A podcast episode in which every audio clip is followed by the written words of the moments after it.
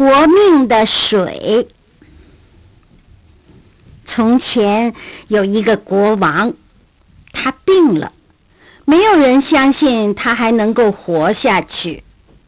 他有三个儿子，因为父亲生了重病，非常悲哀，走到宫中花园里去哭。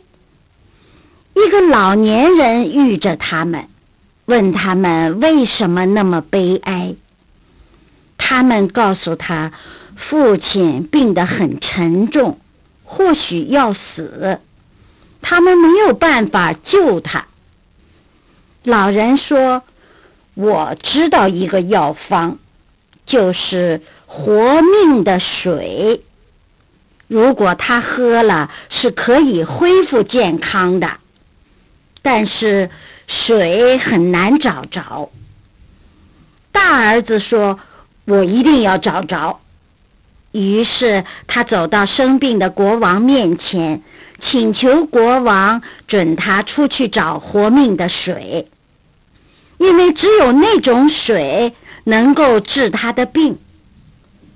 国王说：“不要去吧，那太危险了，我宁愿死掉。”但是王子请求了很久。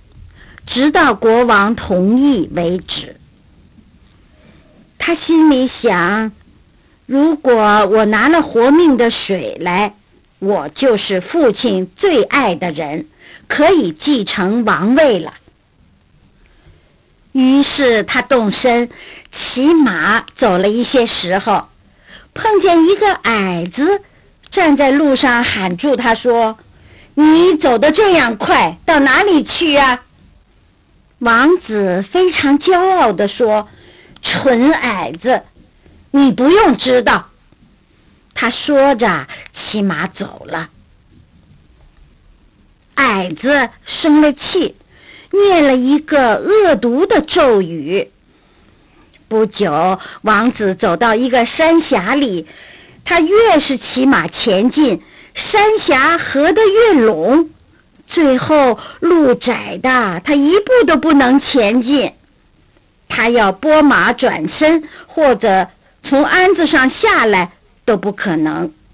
他只好骑在马上，像锁住了的一样。生病的国王等了很久，仍不见他回来。二儿子说：“父亲，让我出去找活命的水吧。”他心里想：如果我的哥哥死了，国家就归我了。国王最初也不让他去，最后才答应了。王子在他哥哥走的那条路上前进，也遇着矮子。矮子拦住他，问他走得这样快，到哪里去？王子说。小矮子，你不用知道。他看都不看他，就骑马走了。矮子咒他，于是他同他哥哥一样，也走到一个山峡里面，不能前进，也不能后退。骄傲的人就有这样的结果。二儿子也不回来，小儿子。自告奋勇要去找活命的水，国王终于答应了他。他遇着矮子，矮子问他走得这样快，到哪里去？他停下来向他说：“我去找活命的水，因为我的父亲病得要死了。你晓得到哪里去找吗？”王子说：“不晓得。”因为你很有礼貌，不像你的两个哥哥心肠很坏，非常骄傲，所以我要指示你怎样去拿活命的水。那水是从一个魔宫院子的水井里面涌出来的。如果我不给你一根铁棍子和两个小椭圆面包，你就进不去。你用这根棍子把宫殿的铁门打三下，门就开了。门里面躺着两只狮子，张着大嘴。如果你给他们每个丢块面包到嘴里，他们就安静了。以后你赶快去拿活命的水，要在十二点钟以前出来，不然大门又要关上，你就被锁在里面了。王子谢了他，拿着棍子和面包动身上路。他到那里，一切都和矮子说的一样。棍子打了三下，大门开了。他用面包安慰了狮子之后，走进宫殿，来到一座又广大又美丽的厅堂里。那里坐着些中了魔法的王子。他取下他们手指上的戒指。那里有一口宝剑和一个面包，他也带走了。他向前走到一个房间里，里面。站着一个美丽的少女，见了他很高兴，吻他说他把他解救了，应该得着他的整个国家。如果他一年之后再来，他们就举行结婚典礼。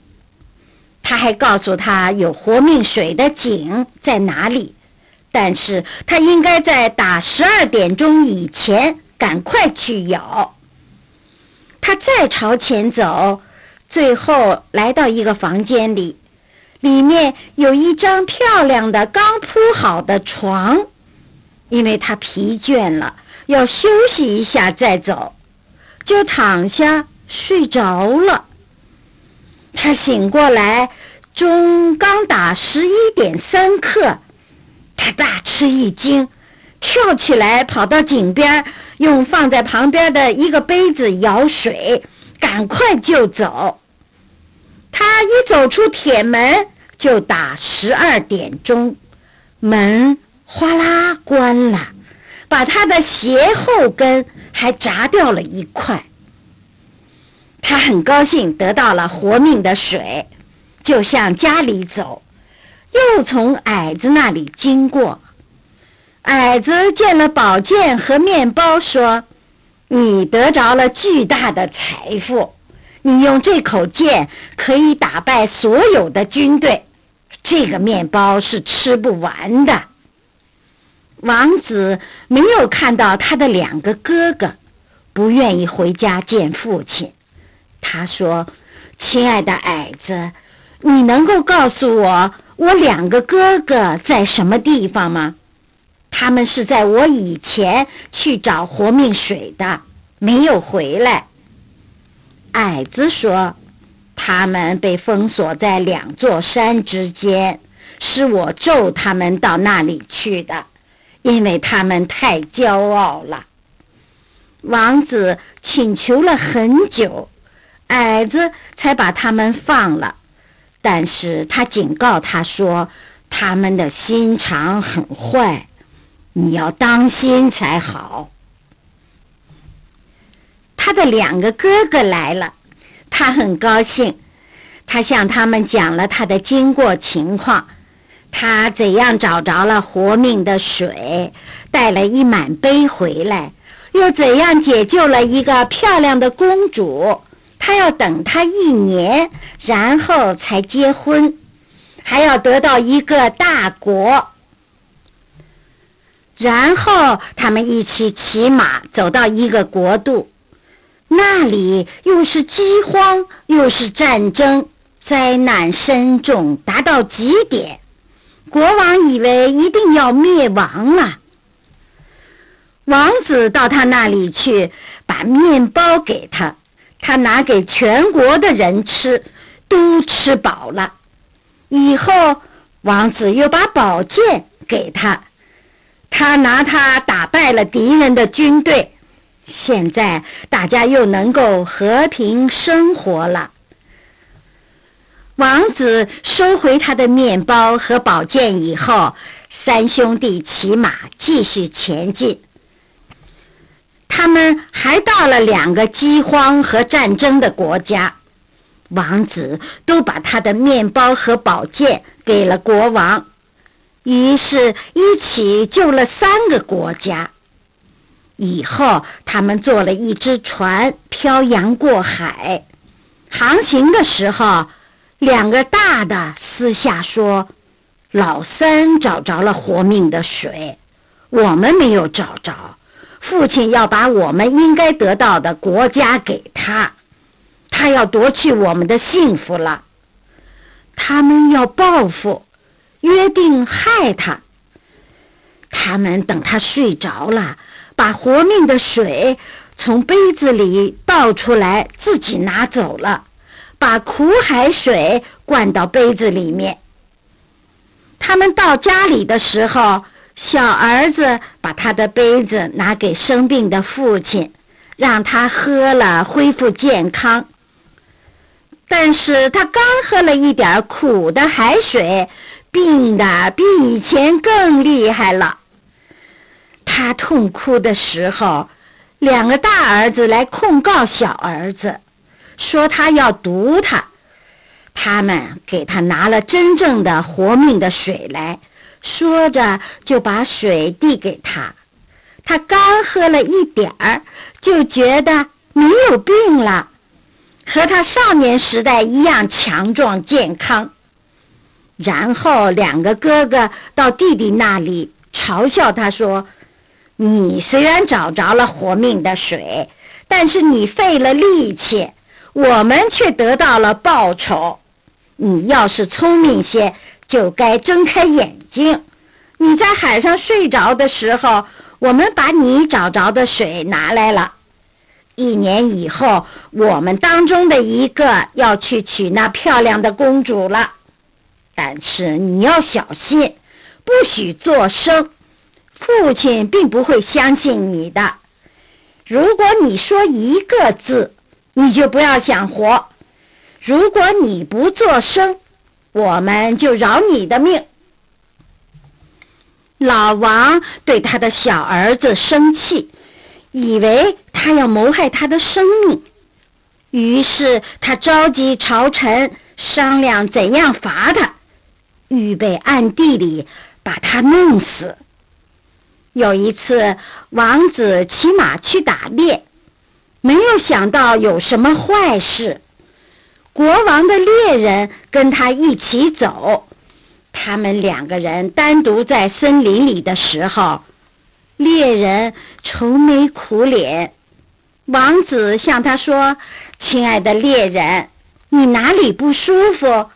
猎人说：“我不能说。”但是不得不说，王子说：“你只管说是什么事情，我会原谅你的。”猎人说：“唉，国王命令我射死你。”王子大吃一惊，说：“亲爱的猎人，让我活着吧！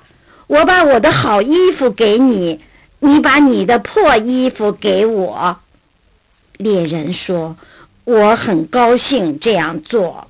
我本来不忍射死你。”他们换了衣服，猎人回家去，王子继续朝森林里走。过了一些时候，有三部装着金子宝石的车来到老国王那里，说是送给他的小儿子的。那是三个国王送来的礼物，因为他们曾经用王子的宝剑打败了敌人，用他的面包养活了他们国家的人民，所以送这礼物来谢谢他。老国王想到，或许我的儿子没有罪过，他向他的人们说：“但愿他还活着。”我叫人杀了他，非常后悔。猎人说：“他还活着，我不忍心执行你的命令。”于是向国王讲出了经过的情况。国王心里的一块石头落了地，就通告所有的国家，准许他的儿子回来，并且要优待他。却说公主叫人在她宫前筑了一条大路，全是金子的，闪闪发光。还告诉他的人们，谁骑马从路上一直跑来，便是真正解救他的人，就让他进来；谁从旁边过来，便不是真的，不要让他进来。不久，日子快满了，大儿子想赶快到公主那里去，冒充是解救他的人，得到他做妻子，并且得到那个国家。于是他骑马去，他到宫殿面前，看见漂亮的金子道路，想到骑马在上面走是很可惜的。他就拨马从右边走，但是他走到大门口，人们向他说他不是真的，叫他走开。不久，二儿子动身来到金子道路跟前，马在上面踏了一脚，他想马要把路踏坏，那是很可惜的，他就拨马从左边走。当他来到大门前，人们说他不是真的，叫他走开。一年完全满了，小儿子要从树林里骑马到未婚妻那里去，要到他那里去忘记他的痛苦。于是他动身了，一路上总是想着他，巴不得马上。